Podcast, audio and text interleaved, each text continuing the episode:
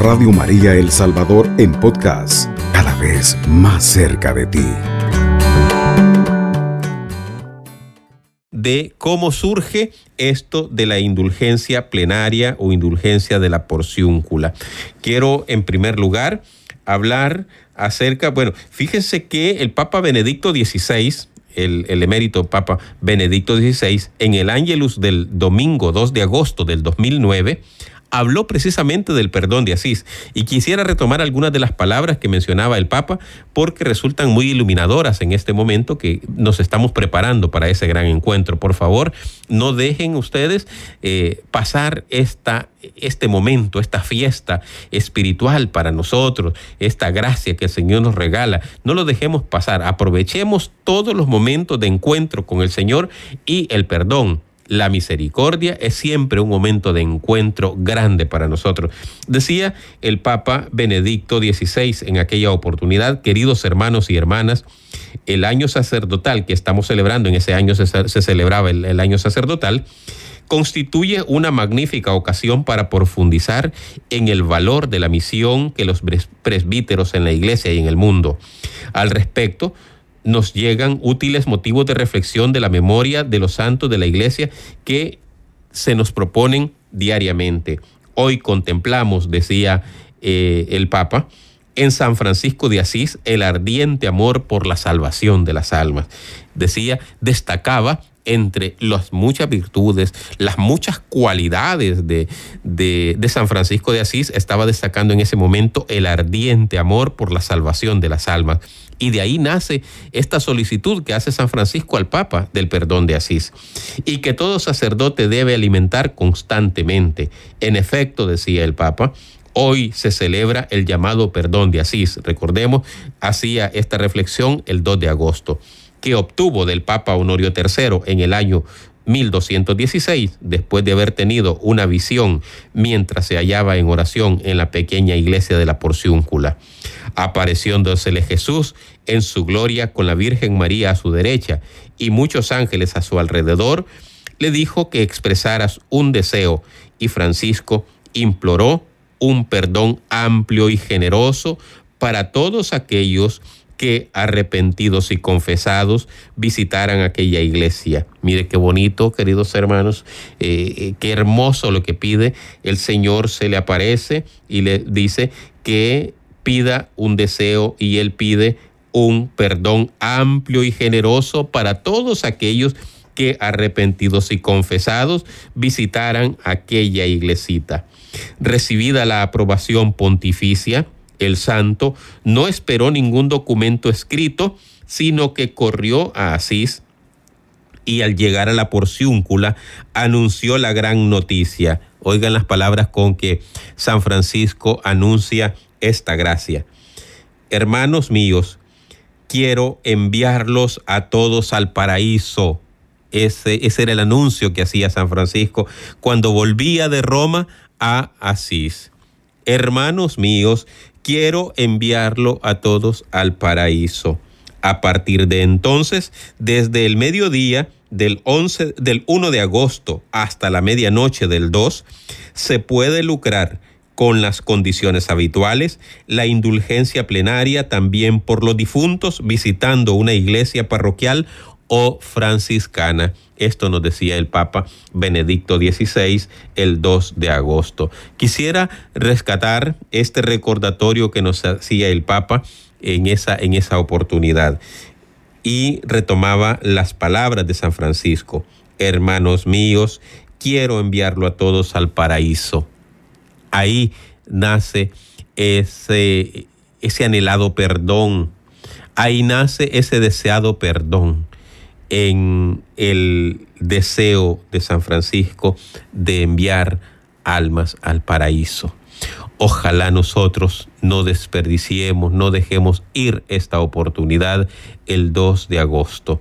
El, el, próximo, el viernes 30, hablaremos de las condiciones para lucrar esta indulgencia. Pero valga esta, esta primera reflexión, este primer momento, queridos hermanos y hermanas, para que nosotros refresquemos en nuestra vida, refresquemos en nuestra experiencia diaria de caminar con Dios, ese deseo que siente San Francisco de enviar almas al paraíso.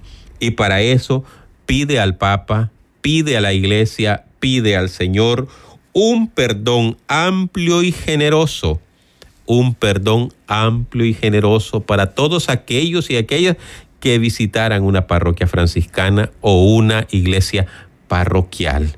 Ese era el deseo, ese era el sueño de San Francisco. Y con ese deseo es que se acerca al Papa Honorio III para pedirle eh, esa gracia.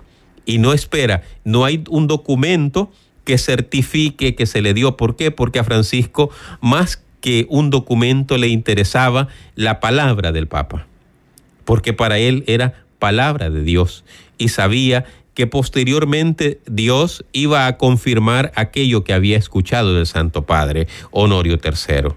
Le concedió, obtuvo, intercedió por nosotros ante el Señor para obtener esta enorme gracia que ahora nosotros debemos aprovechar.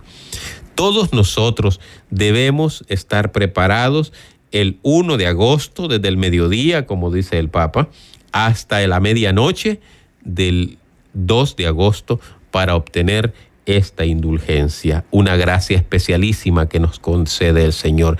Recordemos que la iglesia es dispensadora de la misericordia de Dios y la iglesia va a estar siempre buscando razones, va a estar buscando siempre pretextos para regalarnos perdón, para regalarnos misericordia.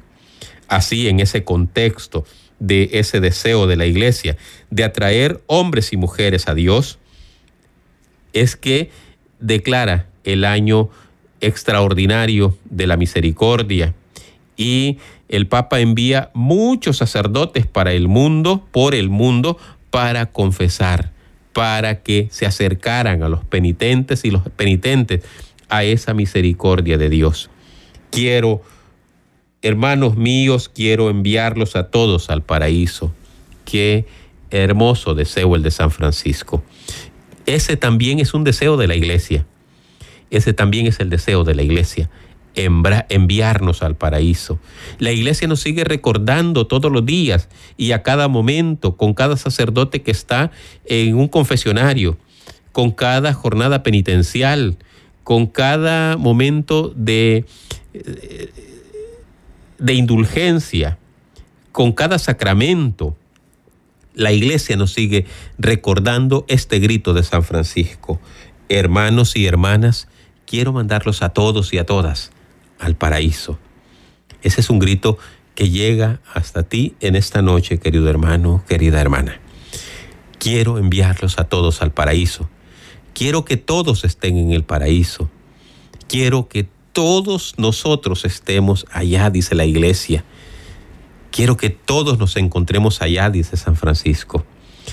Ese ardiente amor por las almas del que habla el, el Papa es el que lleva a este deseo. Hoy contemplamos en Francisco de Asís el ardiente amor por la salvación de las almas. Ese esa es la gracia más grande que podemos nosotros experimentar, el perdón, el sentido, el sentirnos acogidos, amados, recibidos por el Señor. Insisto, la iglesia siempre estará buscando razones para llevarte el perdón la iglesia siempre estará buscando razones para ofrecerte el perdón de Dios. 2 de agosto, todos los 2 de agosto, desde la víspera, es decir, desde el día anterior, la iglesia te está llamando para ofrecerte el perdón de Dios. Porque te grita todos los días y especialmente en ese día la iglesia te grita, hermanos míos, quiero enviarlos a todos al paraíso. Quiero mandarlos a todos al paraíso. Quiero que, quiero que estén con Cristo. Quiero que estén con Dios. Quiero que se encuentren con Él. Quiero amistarlos otra vez con el Señor. Hermanos míos, quiero mandarlos a todos al paraíso. Hoy ese es el grito que resuena también en nuestras vidas ese deseo del Señor de mandarnos a todos al paraíso, Aceptemos esa invitación, aceptemos esa gracia, queridos hermanos y hermanas. Vamos al primer corte en este momento y continuamos. 24 horas contigo. La voz de María en tu hogar. 107.3 FM. Radio María. Bienvenidos queridos hermanos y hermanas una vez más a esta reflexión acerca del perdón de Asís, la indulgencia plenaria de la porciúncula. Estamos en la parte histórica, cómo nace todo este encuentro, cómo nace toda esta vivencia y esta experiencia a partir de aquel amor ardiente de San Francisco por la salvación de las almas. Recordábamos que el sábado 16 de julio de 1216, Jacobo de Vitri llegaba a Perusa, donde temporalmente residía la corte pontificia, recién nombrado obispo de San Juan de Acre antes de ir a tomar posesión de su sede, venía a recibir la consagración espiritual de, la, de esa ciudad. Apenas entrado en ella, supo que en aquella misma mañana acababa de morir Inocencio III. Inocencio se había establecido en Perusa en mayo de 1216 y quería recorrer Toscana, la Alta Italia y tratar de restituir la paz entre las eh, diferentes ciudades de Génova y Pisa y celebrar los preparativos de la cruzada contra los sarracenos. Dos días duró la, sede vacante, salió elegido Honorio III, cuya avanzada edad y malograda salud permitían creer que no, no duraría mucho tiempo, pero vivió, sin embargo, hasta el año de 1227. Dos días tan solo duró la, sede vacante, decíamos. El Papa que acababan de elegir, escribe uno de los escritores, Jacobo de Vitri, es, es, un anciano excelente y piadoso, un varón sencillo y condescendiente que ha dado a los pobres casi toda la fortuna. Francisco debió alegrarse al saber la elección de un papa renombrado por su piedad y amor a los pobres. Quizás pensó que Dios mismo había tomado en sus manos la causa del Santo Evangelio y como muchos creyó un tiempo que iba a realizarse la reforma de la iglesia anunciada por el concilio cuarto de Letrán en tal caso podría suponerse que tan bellas esperanzas dieron en parte origen a la indulgencia de la porciúncula, la cual siempre se considera como una como auténtica entre los más grandes franciscanistas. Lo cierto es es que refieren ellos a esta época como un paso extraordinario que dio el poverelo, es decir, San Francisco, tal como ellos lo, relatan, eh, es que eh, había una realidad, un cambio de, de papa y que Francisco había considerado como una señal de Dios. Aquel día de verano de 2216, el poverelo partió para Perú acompañado del hermano Maceo. La noche anterior, dicen los, los eh, biógrafos, eh, había tenido a Cristo y su madre rodeados de espíritus celestiales, es decir, de ángeles que se le habían aparecido en la capilla que iba a llamarse Santa María de los Ángeles. Francisco le dice el Señor, pídeme lo que quieras para gloria de Dios y salvación de los hombres. Señor, le dice San Francisco, te ruego por intercesión de la Virgen aquí presente, abogada del género humano, concedáis la indulgencia a cuantos visiten esta iglesia. La Virgen se inclinó ante su Hijo en señal de que apoyaba el ruego de San Francisco. Jesucristo ordenó luego a Francisco que se dirigiera a Perusa para obtener ahí del Papa el favor deseado ya en presencia de Honorio III, Francisco le dijo, poco a que reparé para su, su, santidad una iglesia dedicada a la bienaventurada Virgen María, Madre de Dios. Ahora vengo a solicitarte en beneficio de quienes la visitaren en el aniversario de su dedicación una indulgencia que puedan ganar sin necesidad de, de abonar ofrenda alguna. Quien pide una indulgencia, observó el Papa, conviene que algo ofrezca para merecerla. ¿Y de cuántos años ha de ser esa indulgencia que pides? De un año, de tres, le dice el Papa. ¿Qué son tres años, Santísimo Padre? le dice. ¿Quieres seis años? le dice. O hasta siete. No quiero años, le dice San Francisco. Quiero almas. Quiero decir, almas, le dice el, el Papa. ¿Qué quiere decir con eso? Quiero decir, le dice San Francisco, que cuantos visiten aquella iglesia confesados y absueltos, queden libres de toda culpa y pena incurridas por sus pecados. Es, es excesivo lo que pides y muy contrario a la usanza en la curia romana, le dice el Papa. Por eso, Santísimo Padre, no lo pido por impulso propio, sino de parte de nuestro Señor Jesucristo. Pues bien, concedido en el nombre del Señor, hágase conforme a tu deseo, le respondió el Papa. Al oír esto, los cardenales que estaban presentes en aquella, en aquella, en aquel escenario, le dijeron al Papa que revocara tal concesión, representándole eh, o indicándole que la misma desvaloraría la indulgencia de Tierra Santa y de Roma, que en adelante serían tenidas en nada. Mas el Papa se negó a retractarse. Le instaron sus consejeros que al menos restringiera todo lo posible tan acostumbrado favor. Dirigiéndose entonces a San Francisco, Honorio le dijo, la indulgencia otorgada es valedera a perpetuidad, pero solo una vez al año, es decir, desde las primeras vísperas del día de la dedicación de la iglesia hasta el día siguiente. Ansioso de despedirse, Francisco inclinó reverente la cabeza y ya se marchaba cuando el pontífice lo llamó. Pero, simplote, así te vas a ir sin un diploma, es decir, sin un documento que ampare esto que te acabo de decir. Y le dice Francisco, me basta tu palabra, Santísimo Padre si Dios quiere esta indulgencia, Él mismo ya lo manifestará si fuere necesario. Que por lo que me toca, la Virgen María es mi diploma, Cristo es mi notario y los santos ángeles mis testigos. Y con el hermano Maceo se puso en camino para la porciúncula. Una hora habrían andado cuando llegaron a la aldea de Coye, situada sobre la colina a medio camino entre Asís y Perusa. Allí se durmió Francisco rendido de la fatiga. Al despertar tuvo una revelación que comunicó a su compañero. Hermano Maceo le dijo, has de saber que lo que se me ha concedido en la tierra acaba de ratificarse en el cielo. Se celebró la dedicación de la capilla el 2 del, eh, de, el 2 de agosto del siguiente. La liturgia de la fiesta con las palabras de Salomón eh, pronunciaba en la inauguración del templo de Jerusalén parecía como hecha para aquella circunstancia, desde un púlpito de madera en presencia de los obispos de Asís, Perusa, Todi, Espoleto, Gubio, Nocera y Foligno, anunció Francisco a la multitud la gran noticia.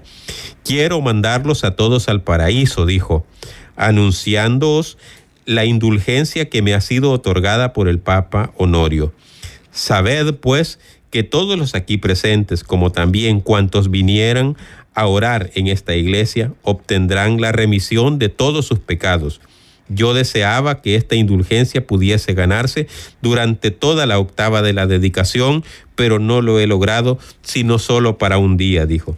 Tal es, según el documento, que luego fue famoso y distribuido en todos los presentes. Es hermoso, queridos hermanos y hermanas, cómo la historia relata este acontecimiento con esta infinidad de detalles que nos presenta de cómo San Francisco habiendo sido objeto de la revelación de Dios, habiendo el Señor revelado su deseo, se corre a donde el Papa Honorio III para obtener de él esa finísima gracia, esa finísima eh, indulgencia que ahora todavía nosotros podemos eh, lucrar, podemos beneficiarnos de ellos. Recordemos, queridos hermanos y hermanas, que en aquel tiempo, para obtener una indulgencia, había que enlistarse en la cruzada, en lo que se llamaba la indulgencia de Tierra Santa.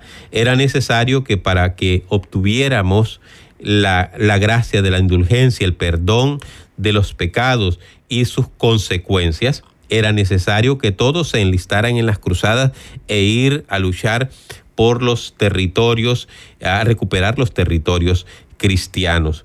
Pues eh, eh, en ese contexto aparece Francisco y por eso le dice que no debe haber pago alguno y que sea simplemente no por ir a Tierra Santa en la cruzada, sino por peregrinar al templo dedicado a la Virgen que se iba a obtener esa indulgencia. Muy importantísimo esto, porque además otra razón para que hubiera eh, indulgencia plenaria era que eh, las personas que no podían participar en la cruzada pudieran financiar las cruzadas. Entonces, si alguno de los eh, comerciantes de aquel tiempo podía financiar una cruzada, se le concedía indulgencia por esa razón. Por eso el Papa, el eh, Francisco le dice al Papa, y que no haya pago alguno, que no haya dinero alguno de por medio, que sea una indulgencia absolutamente gratuita como la quiere el Señor. Que sea gratuita, que lo único que haya que cumplir son los requisitos necesarios, que son la confesión, que sea la comunión, que sea la visita al templo.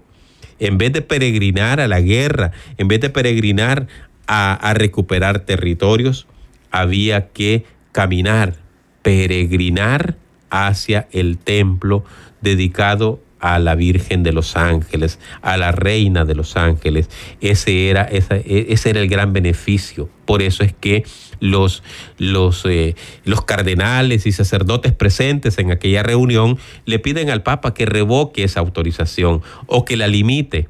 Y, y, le dice Francisco es que no quiero años, Santo Padre. No quiero años, quiero almas. El Señor no quiere años. Ese Señor, el Señor es el dueño del tiempo. Él quiere almas. Él desea almas. Él desea los corazones de los hombres y mujeres. Desea que lleguemos a Él contritos, que lleguemos arrepentidos por nuestros pecados. Eso es lo que el Señor espera. Y el Papa supo entender aquella, aquel deseo de Francisco, supo entender el deseo del Señor, supo entender que lo que el Señor esperaba eran almas, que lo que el Señor esperaba era contrición, que lo que el Señor esperaba era arrepentimiento. Y entonces Francisco, después de toda una experiencia de vida, de toda una experiencia de conversión, empieza a alcanzar los grandes beneficios para la iglesia. Hoy, 805 años después, seguimos lucrando ese beneficio. Hoy, 805 años después, seguimos beneficiándonos de esa gracia. Por eso decíamos el 16 de julio, sábado 16 de julio de 1216, Francisco se presenta ante el Papa Honorio III a pedirle esta gracia. 805 años exactamente estamos celebrando en este día. Qué hermoso es poder nosotros contemplar. Hoy iniciamos ese camino que nos va a llevar hasta el 2 de agosto para vivir esta fiesta, para vivir esta gracia espiritual que solo se hace cercana para los hombres y mujeres humildes de corazón. Esta invitación, queridos hermanos y hermanas que nos escuchan, no la dejemos ir. Hoy es un día de salvación. Hoy es un año de misericordia. Hoy es un año de gracia. San José, en el año de San José, estamos también obteniendo esa gracia especialísima y que su intercesión también nos siga llevando a a esta indulgencia. Que su ejemplo, su gracia también nos sigan acompañando. Que su intercesión, su oración y su cercanía, su protección, como lo ha declarado la Iglesia, como lo ha declarado el Papa, siga también acompañándonos en este año. 805 años. 805 años de que la Iglesia, a partir de este beneficio regalado por el Señor, sigue llevando almas al paraíso. Quiero llevarlos a todos al paraíso. 805 años ahora, queridos hermanos y hermanas, de una singularísima gracia, de una especialísima gracia, de un regalo que no podemos todavía dimensionar. Yo me ponía a pensar ahora, ¿cuántos hombres y mujeres habrán alcanzado su salvación? en este día, en el día 2 de agosto, en esa gracia obtenida en una fecha como hoy, en un verano de 1216. ¿Cuántos hombres y mujeres tanto de la iglesia peregrina como de la iglesia purgante se habrán beneficiado, porque como dice el Papa Benedicto XVI, también esta gracia la podemos alcanzar para las almas del purgatorio. ¿Cuántas almas habrán salido del purgatorio por una indulgencia plenaria de la porciúncula? ¿Cuántos almas habrán entrado al paraíso como desea el Señor, como desea la iglesia y como deseaba Francisco? Cuánta pasión por las almas, cuánto ardiente amor se siente en esas palabras de Francisco. Cuánta entrega se siente en las palabras de Francisco. Hacemos un segundo corte y volvemos en unos momentos. Estás en sintonía de Radio María 107.3 FM. Llámanos al teléfono en cabina 2132 1222. Nuestro conductor espera tus comentarios y preguntas. Comunícate con nosotros enviando tu mensaje de texto o tu nota de voz a nuestro número en WhatsApp 7850 88 20. Regresamos, queridos hermanos y hermanas. Quiero compartir con ustedes otra historia breve sobre el nacimiento de esta indulgencia. Es que está riquísimo, hay mucha historia, hay muchos escritos sobre esto y que vale la pena que vayamos recordándolo eh, para que veamos cómo el Señor va manifestándose, cómo va eh, eh, mostrando su misericordia hacia cada uno de nosotros.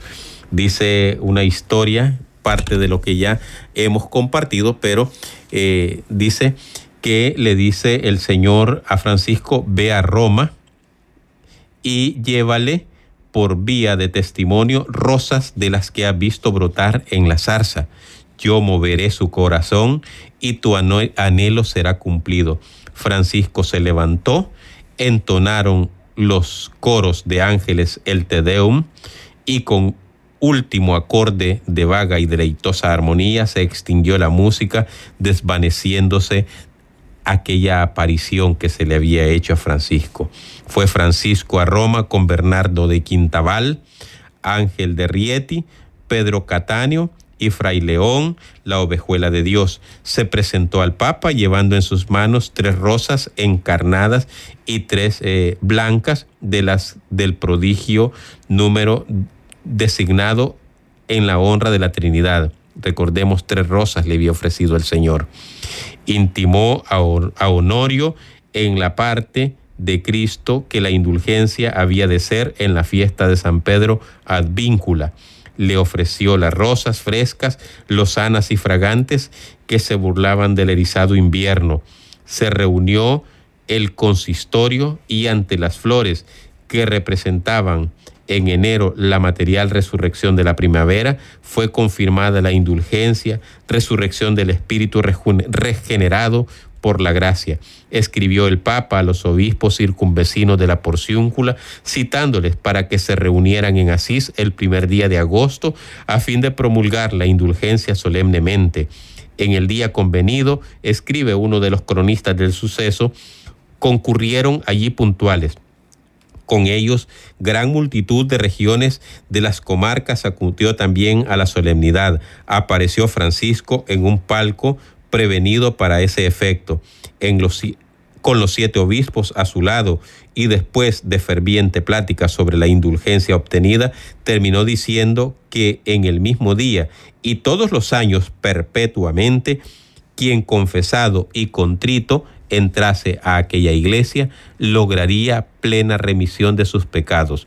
Oyendo los obispos a Francisco anunciar la indulgencia de semejante tamaño, se indignaron exclamando que si bien tenía orden de hacer la voluntad de Francisco, no lograban creer que fuese la intención del Papa promulgar el indulto perpetuamente. En consecuencia, se, se, adelantó el obispo de Asís, resuelto a proclamarlo por diez años nada más pero en vez de esto repitió involuntariamente las palabras mismas que Francisco había pronunciado, unos eh, después de otros, pensando cada cual corregir la anterior, reprodujeron los, los obispos el primer anuncio. De esto fueron testigos muchos, tanto de Perusa como de las inmediatas villas. Qué hermoso lo que nos cuenta que se levantaban los obispos para corregir a Francisco que no podía ser una indulgencia perpetua, sino que debía ser por un tiempo determinado, pero involuntariamente el Señor tomaba sus labios y pronunciaba que aquella eh, indulgencia debía ser perpetua. Involuntariamente, dice el cronista, ellos repetían las palabras que había dicho Francisco. Así quedó solemnemente publicada y promulgada la gran indulgencia de la porciúncula, rival por el concurso y la importancia de los más célebres jubileos de la Edad Media.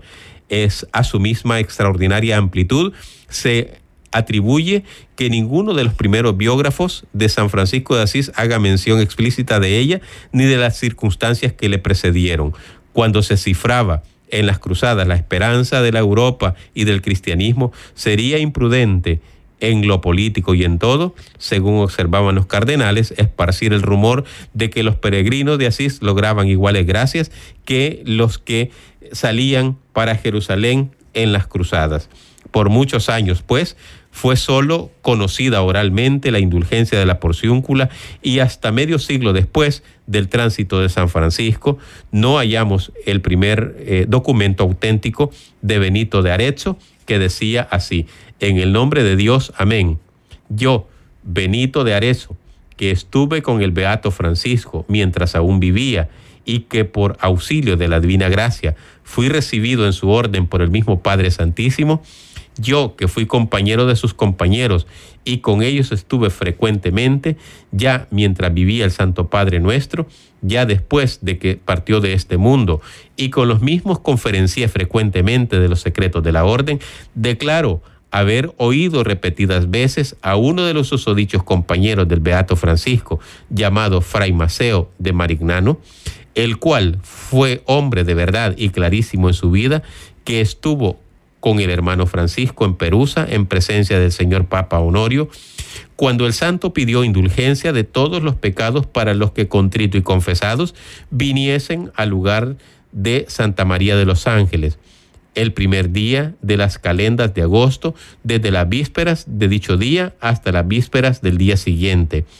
la cual indulgencia, habiendo sido tan humilde como eficazmente pedida por el Beato Francisco, fue al cabo muy liberalmente otorgada por el sumo pontífice, aunque él mismo no ser, aunque él mismo dijo no ser costumbre en la sede apostólica conceder tadas indulgencias. Muertos también, ya entonces los testigos oculares del suceso, se echó de ver la conveniencia de registrarlo en forma legal y solemne. Al citado testimonio del compañero de San Francisco, Benito, se agregaron otros muchos de obispos, canonistas, cronistas e historiógrafos.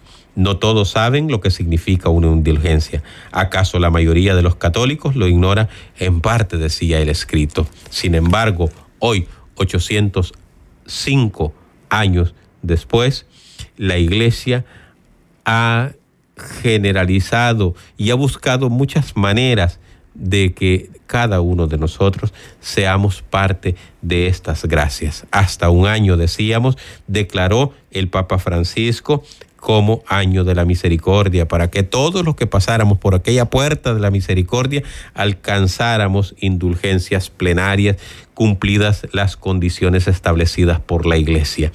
Esto es, queridos hermanos y hermanas, lo que nos viene eh, enseñando la historia de la indulgencia plenaria, riquísima. Solo hemos leído, solo nos hemos acercado a una parte de esta hermosísima historia que trae mucha gracia, mucho perdón, mucha misericordia entre la iglesia y entre todos los hombres. Es el momento, queridos hermanos y hermanas, de que nosotros también reconozcamos y deseemos eh, esa, esa gracia. Recordemos, el 30 de julio estaremos una vez más hablando de la indulgencia plenaria. Preparémonos desde ya para el 2 de agosto para vivirla y experimentarla. En el nombre del Padre y del Hijo y del Espíritu Santo. Amén. Oh alto y glorioso Dios, ilumina las tinieblas de mi corazón. Dame fe recta, esperanza cierta, caridad perfecta. Sentido y conocimiento, Señor, para que cumpla tu santo y verás mandamiento. Amén. Que tengan una feliz noche paz y bien para todos y todas, queridos hermanos y hermanas. Alabado sea Jesucristo. Con María por siempre sea alabado. Radio María El Salvador, 107.3 FM, 24 horas.